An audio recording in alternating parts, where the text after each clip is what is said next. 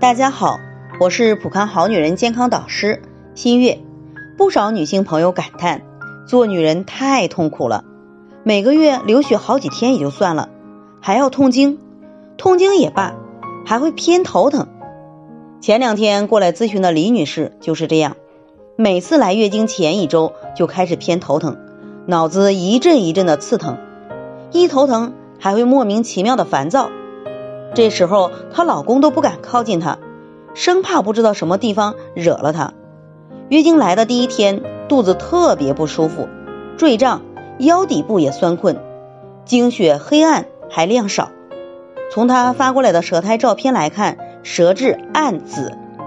李女士觉得是不是身体出了什么问题呢？可去医院去检查，各项指标还算在正常范围之内。其实李女士的情况是气滞血瘀所导致的。女性的偏头疼是比较常见的，多发生于来月经的时候。从现代医学方面来讲，女性经期时体内的雌激素和黄体酮水平骤然下降，使血管处于一个紧张的状态，极不稳定，所以更容易引起头疼。从中医方面来讲，气血虚弱的人经期也容易头疼，因为气血不足，经期时体内的气血不能很好的上行到头部经脉，此时就会出现头疼，主要为胀疼，一跳一跳的阵痛。还有气滞血瘀的人也容易出现经期头疼，这种情况下的疼是比较常见的刺痛，脑袋如针刺一般。